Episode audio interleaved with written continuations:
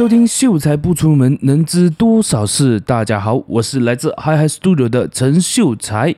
那么在这里祝贺大家二零二二年新年快乐。因为今天呢，就是一月一号。虽然说在录制的现在此时此刻还在二零二一年呐，但是在你们听到的这一刻呢，就已经是二零二二年一月一号了。所以祝贺大家新年快乐啦！希望你们今年的目标，你们想要得到的东西，你们期望你们呃就可以达到你们的 expectation 啊，这样子。然后今天呃，我人是有一点不舒服了，然后我整只手，我左手的关节都在痛。因为我在前几天就打了第三剂的这个疫苗，所以现在人有一点不舒服，但是没有办法，我还是要录这一个礼拜的这一个 podcast，所以我现在就硬着头皮，我在开着冷气，但是我整个人又还在流汗这样子，但是没有关系，OK，我不是在这边卖场，照样这个礼拜还是会有这一集的 podcast，也就是二零二二年的第一个星期六，一月一号的这个 podcast。那今天这个主题呢，叫做二十六岁了，应该要成为什么样子？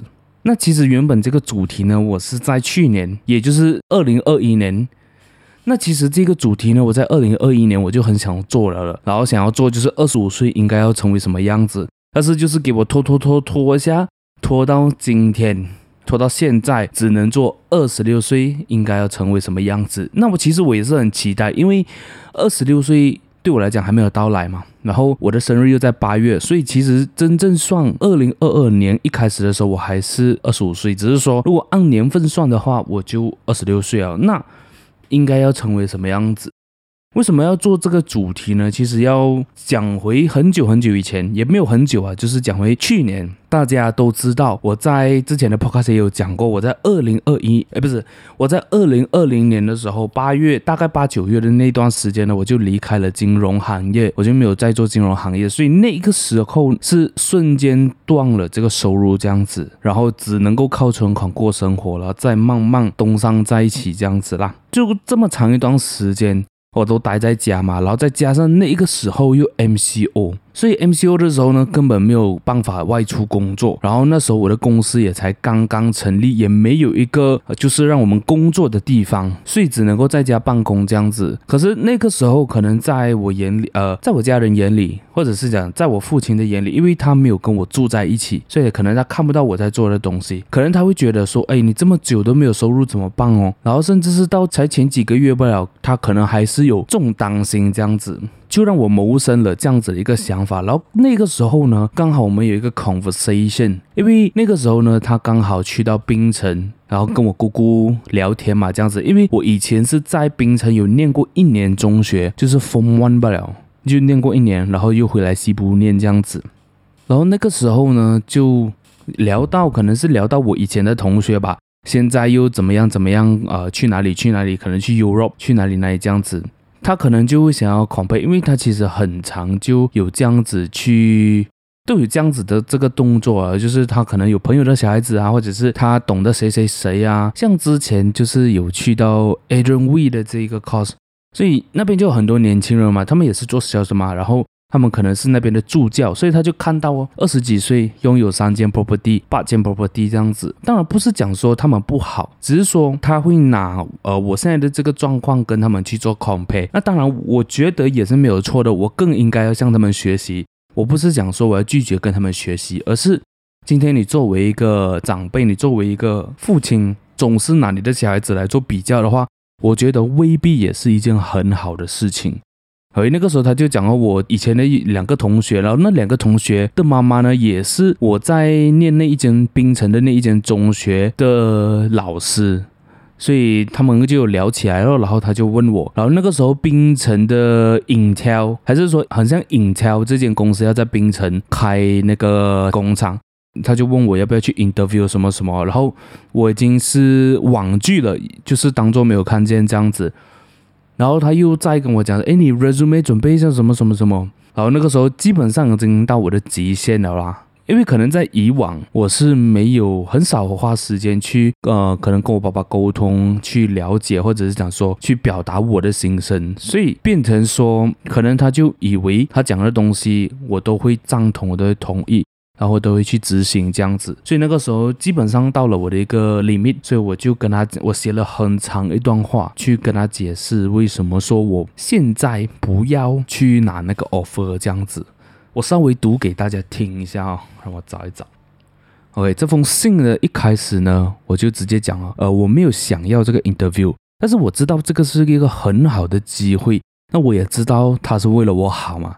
爸爸当然是为了小孩子的着想，所以才会想尽办法去呃找很多看头，让我可能呃脱离现在的这个困境这样子。所以我就跟他讲，我知道你也是为了我好，但是我现在过得非常好。虽然说我不知道现在的我对你来说是真的好还是真不好，因为可能那时候我就。我就想说，我已经很努力去做好一个儿子的一个角色，但是我不知道在父亲的眼里，就是我爸爸的眼里，会不会是一个好儿子，还是怎么样？然后我就有这样跟他讲哦，然后我就直接问他，二十五岁应该要成为什么样子？是应该要有几间 property 啊，还是说应该要在大城市生活，还是说每一天一定要赚个几十 percent？才算是好，因为这些东西都是他很常挂在嘴边，想要灌输我们这些知识的。尤其是我之前做金融行业嘛，所以对于金融这个东西，我会不能讲很深入的了解，但是不能讲简单的投资、赚钱、看图表这些，我都会啊。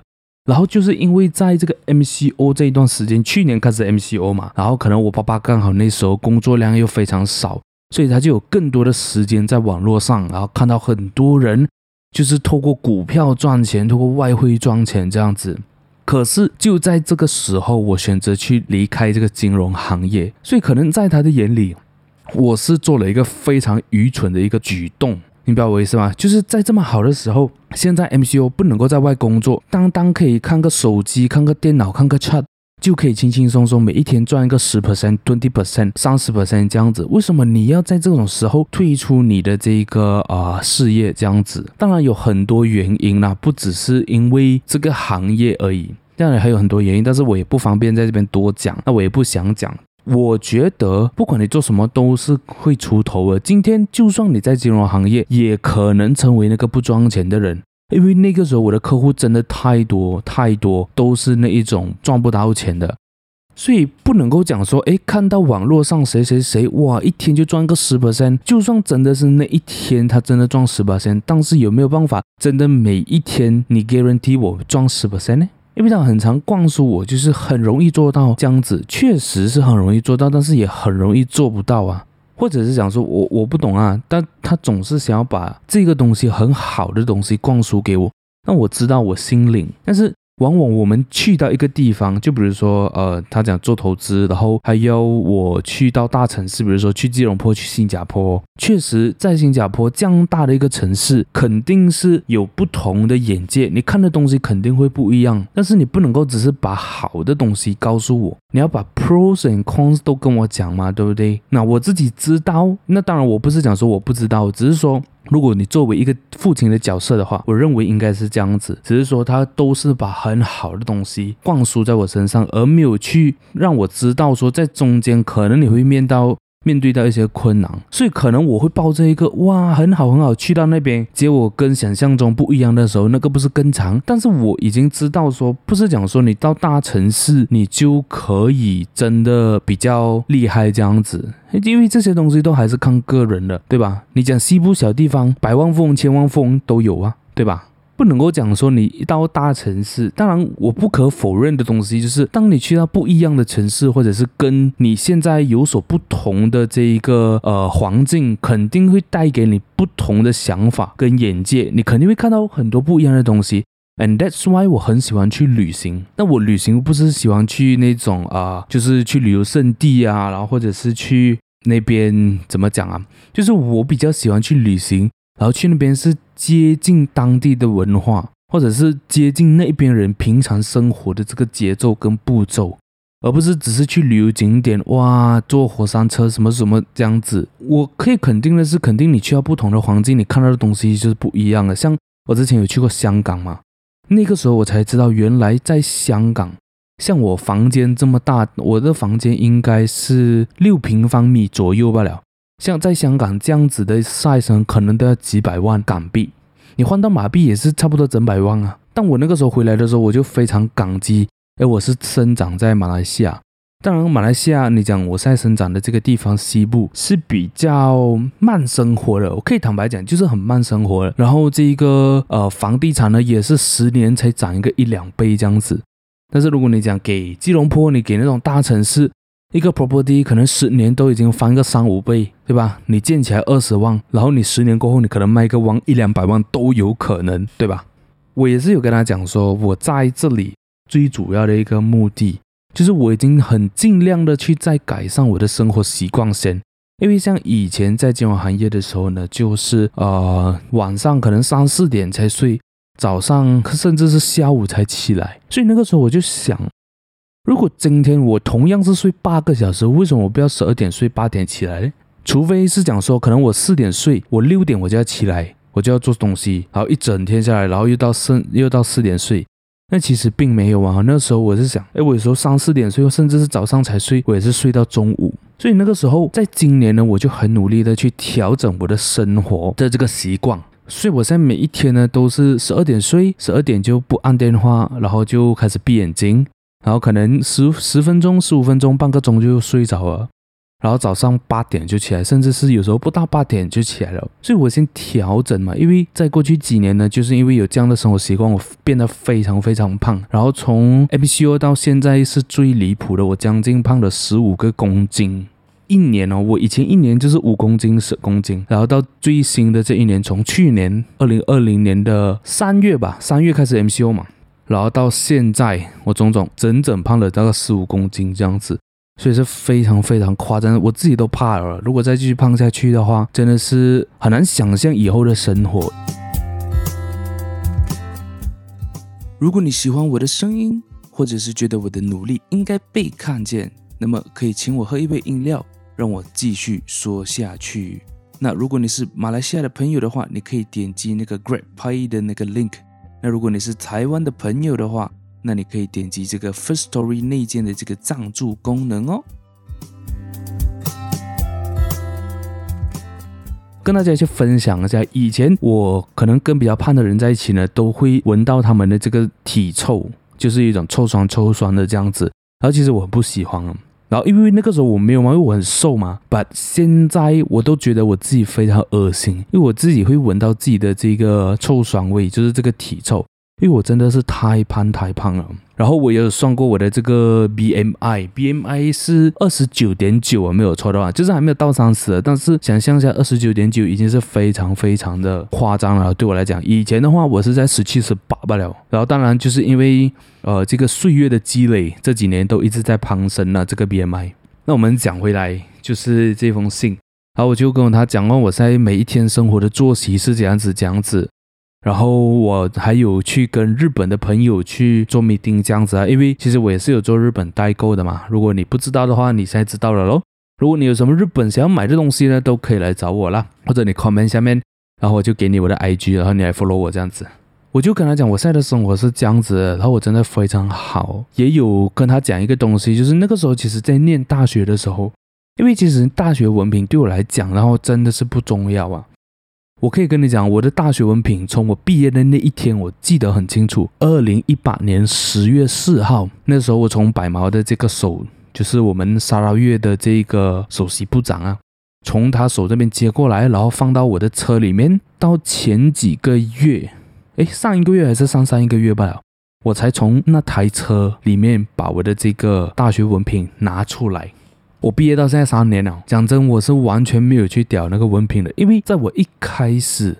Form 5毕业的时候，我就很清楚知道，其实大学不是我想要走的路。但是因为我又是家里的长子啊，因为我爸爸是家里他家里最大的嘛，所以我就是整个大家族，我这一辈的我是长子，我是最大的。所以那个时候我就想说，OK fine，我就想要读一个咯，读一个文凭出来。然后那个时候我就选择最普通的 Business Administration，然后大概三万六。然后想说，哎，要去哪里？我那个时候我也看了好几间，那时候我是有想要去 APU，然后就看，当然。它价钱是差很多了，可是那个时候我看的 APU，我是既然都要去这么远读，可能哪一个就是读一个比较好，不是讲比较好，就是它有那种四年念四年是 double major 的，然后它的费用好像也是整十万块，然后那个时候我也是在纠结，然后到最后呢，我就选择了在西部念，因为刚好西部那个时候大学刚刚开嘛。然后我想说，哎呀，算了啦，就是在西部念啦，然后又可以跟家人在一起这样子。所以我就坦白跟他讲哦，那个时候我会选择在西部，也是因为要跟家人在一起，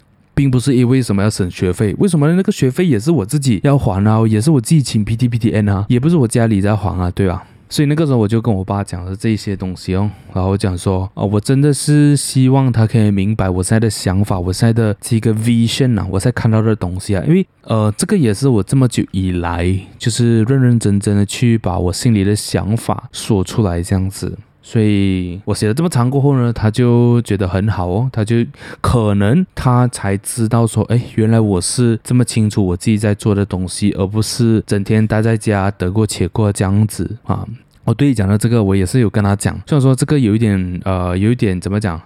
有一点粗鲁啦，但是我就跟他讲说，如果说今天你要我帮出去，我也是可以马上帮啊，我不一定要待在家的，因为现在我在家，每天的晚餐都是我准备，为什么我要受这些呢？然后我的兄弟姐妹他们完全是不屌了，我自己帮助一个人住我都甘愿哦，我自己煮我自己吃，对吧？那是我的想法，但是我只是跟他讲说，如果他要我搬出去也是可以，我可以马上找找地方我就搬了，不一定要待在家。虽然说这个有一点 bad bad 啦，又有点不好，但是确实这个是我的想法。然后我一直也是很想要找一个地方赶快搬出去这样子。然后当然我是要这个环境是非常非常好的，所以 that's why 我才会讲出这样子的话了。呃，我在想回来也是有一点点没有礼貌，但是确实我希望他能够明白啦。哎，怎么越讲越远啊？那个时候我就启蒙，哎，不如我来做这样子的一个主题，跟大家一起去探讨一下，其实在这个年纪应该要是什么样子？真的是不只是啊、就是可能我的父亲啊，或者是其他人，甚至我自己在 social media 也是看到很多很多像我这么年轻的，就拥有了比我还要更多更多的这个成就，甚至是比我的父亲还要更多更多的成就。看到这些的时候，难道不会想说，哎哎，为什么自己还在这里？确实是会啊。那想到这个的时候，当然就会开始会有这种焦虑的这种状态，又想说，哎，他年纪轻轻，二十二十几岁，甚至是有一些人比我年轻，然后就可以驾这么好的车，然后又可以到世界各地去旅行。那个时候我就有在想，其实我真正应该要成为什么样子的？你看我才二十六岁啊，什么都没有，只有一张嘴巴在这边讲 podcast，也会让我反思，到底是我在追，我到底要追求这什么东西？是追求我在 social media 所看到的吗？就名车名表，然后去呃世界各地旅行这样子，还是什么样的东西？所以我用今年一整年的时间，其实也是在沉淀，然后也是在想我要的东西到底是什么。所以我在就很清楚我到底要的东西是什么，然后我也已经不是就很少再去看呃 social media 那些呃什么成功语录啊之类的东西，因为。来来去去就是那几种罢了，他的语录或者是想说成功人的这一个故事，其实来来去去它都是有一个 theory 的。其实你只要跟着那个 theory 你去做的话，其实你也会你会得到你应该得到的东西。所以不用去每一天去灌自己鸡汤这样子。那前一段时间我就很喜欢灌我自己鸡汤，灌着灌着灌到很像鸡汤中毒这样子的感觉，就是什么好像就觉得自己很差这样子，所以。在今年呢，我就想要去寻求真正可以变有钱的方法，或者是想说，哎，好像又有一点鸡汤，就是真正的财富自由。财富自由是什么？对我的理解，就是当我的这一个被动式收入能够 cover 掉我的 expenses 的时候，其实基本上就是财务自由了。只是说这个财务自由，你的定义是什么？就是你要你要多少的这一个 passive income，就是你的被动式收入，这个也是取决于你的这一个 expenses 嘛。如果你一个月定定就要花一个三万块的话，你不可能就是你的这个 passive income 两万多会够吗？这样你还不是财富自由嘛，对不对？甚至是可能，如果说你一个月每一个月定定花三万块，但是你的薪水五万块，可是这个五万块是 active 的，就是你要有做才有啊，那也不算是财务自由啊。所以很多人会在这边有误解我，我认为啦，很多人会觉得说，哎，我现在一个月可能赚一个三万块。然后我就可能每一个月都可以花一个一万两万块，然后就认为自己有钱，确实是有钱，但是这并不是财务自由。在我的观点啊，我不知道，可能每一个人的想法都不一样。那如果你的想法跟我不一样的话，我也是非常尊重你的想法啦。但是对我来讲的话，就是我真的是什么都不用做，都可以 cover 掉我的 expenses。比如说什么什么样的收入？比如说你的公司，比如说你有 business，就是你有一间公司，然后你已经是做了一段时间，少少都会有一点点的 passive income 嘛，就是可能你真的不用做，你都可以让公司继续运营下去的。但是这个是真的非常非常少啊。真正的 passive income，我们比较容易看见的话，就是房地产的租金哦，就是你买了一个房产，然后你转租给人，你转给 agency 也好，或者是个人租出去也好，这些都是你的 passive income。就比如说这个人他签个三年，所以这三年你都不用烦这个收入会没有，只是说可能这个三年签完了过后，你要再找新的这个屋主罢了。那这个其实真的是非常非常小的工吧，这个不算是，就算今天你不租。你的这个房地产也会有 capital gain，那你的 capital gain 其实也算是 passive income 嘛？那你放在那边，你不管在那边给它生炒，你五年过后、十年过后你卖出去，你一定也是赚钱的，只是赚多赚少吧。然后再来的话就是 dividend 哦，dividend 一般来讲的话都是从金融市场的这个 funds、ETF 啊、股票啊这一些。这个就没有什么好讲啊，大家应该都非常清楚的知道股票是什么，基金是什么这样子，然后还有保险这样子，保险其实也算是一一种方式的，只是说它包装成保险哦。然后还有什么？还有 royalty fees 哦，royalty fees 比较多，就是像你有版权的东西，比如你是创作者，你写了一本书，然后这本书只要你一 publish 出去，你都可以赚钱的嘛，每你不用每天写不一样的书嘛。明白我意思吗？是，或者是你做音乐，你做电影，你做就是这种比较艺术类的，你会有这种版税的收入，所以就会有这种收入，这些都是属于 passive income。那 active income 就是你打工哦，然后老板每个月给你钱哦，或者是你做 business 哦，做微商，这些都是我认知的 active income 啊。因为很多人他们会把自己包装成 passive income，然后吸引更多的人。那我觉得，如果在他们观点，他们觉得这个是 passive，那就 passive 哦。跟我没有关系嘛，我也没有要纠正他们，也没有要诋毁他们什么，只是在我的观点，那些全部都是 profit 来的，而这些 profit 呢，都是你要有做，你才会有哦。然后像现在可能比较新的就是 cryptocurrency 哦，你买 Ethereum，你买 Bitcoin，甚至是你买 NFT，你买堆，它都可以是一个 asset，然后都可以帮你赚钱，然后可能就慢慢去到虚拟世界，那这个我就完全还不是很熟啊，所以我不想要去跟大家去讲啊，因为。要我讲错什么东西就太辣了，所以一个二十六岁的年轻人应该要是什么样子的？我其实也不知道，我我也不知道应该一个二十六岁的人应该要成为什么样子。那我自己想要成为的这个样子，我希望我在二十六岁，就是明年呢，我可以有自己的一个住处，可能是买，可能是租，whatever。我希望我有自己的一个住处。然后我也有自己的 transport，自己的交通，然后我也要有自己的被动式收入，少多没有关系，哎，那是我会可能给自己一个小目标啦，可能一年有一千块、两千块，我觉得是一个开始啊，因为我现在被动式收入是零，所以从零到一千，我相信也是有很长的一条路去走啊，所以这个是我二零二二年自己想要成为的样子。可能还有很多人在他二十岁、二十一岁的时候，他就已经完成我在二十六岁想要完成的样子。But it's okay，每个人的这个怎么讲？每个人的路程都不一样嘛。那我不是要安慰我自己啊，确实是这样子啊。如果说今天我要去拼命的去活成别人认为的样子的话，即使你得到了那个东西，你也是没有办法从中获得喜悦，从中获得快乐的。我不知道你们会不会明白这句话的意思，但是如果你有经历过一些东西的话，我相信你一定是会明白我所讲的东西。如果你是活成别人的样子啊，就像我之前做金融行业，然后那个团队的队长或者是讲 leader 啦，就是比较上面的人，他们就叫我们要包装自己哦，然后要怎样子这样子哦，然后你就可以赚到这样子的钱，这样子。即使我赚到了那一笔钱，可能就是那一刻笑一下不了。过后你还会要重复做那件事情，你才会有那样的结果。但是那个结果又不一定。这次给你中，你可能赚一个几万块；下次你同样的做法不一定能够赚这么多钱。或者是想说这样子，它的可能性是非常非常高。对，没有错，它的可能性很高。只是说这个可能性太 volatile 了，太高，它可以一下子去到非常高，也可以一下子去非常低。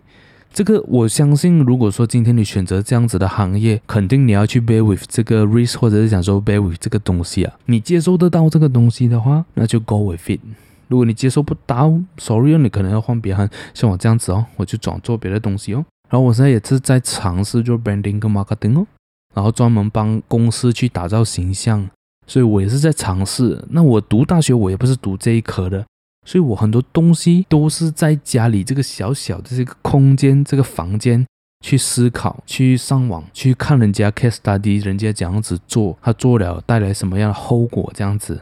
都是透过网络去学习。我相信现在就是有很多这样子的机会啊，什么东西你一打上 Google，像我录 podcast 也是啊。我也是不懂得录 pod 录什么 podcast，然后买什么麦克风，用什么这个 software，甚至是可能我 download 了 Audition，我也不会用啊，都是透过 Google，都是透过这一个 YouTube 去学习到的。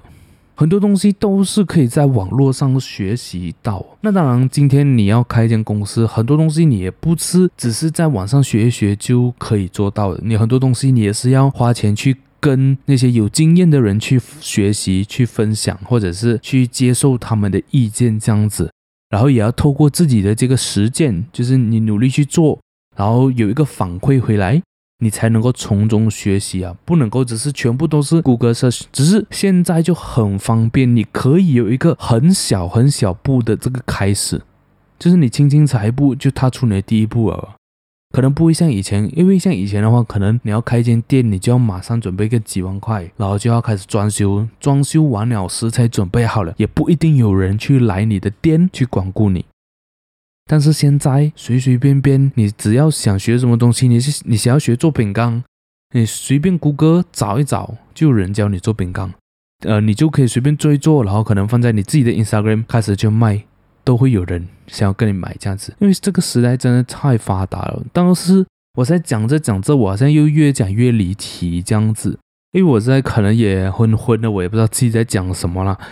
其实，在录这个 podcast 之前呢，我是非常不想录的，因为真的人有一点不舒服这样子，然后真的不想录，但是。我又答应过我自己，我真的要每一个礼拜都要 upload。但是我今天错过了这个礼拜，而且是一月一号，我觉得我会后悔啊，所以我就坚持要录。然后其实今天我已经录好几次了，那只有这一次呢是顺的，因为在前面几次呢我是在白天录，然后白天录呢我的隔壁家又在装修，然后他用那个电钻哦，我不知道他钻什么东西，就是整个房间会震这样子，然后我就想说，哎呀，算了啦。那个时候我录了将近十五分钟，然后想说算了，那我直接把它删掉，晚上再重新录过，也就是你们现在听到的这一集。不懂是那个 vaccine 的那个效果越来越强还是怎么样，我就越来越呃越来越晕这样子，然后手越来越痛，就很不舒服。但是我还是坚持要录今天的这一集，然后我觉得今天这一集应该会非常非常短啊。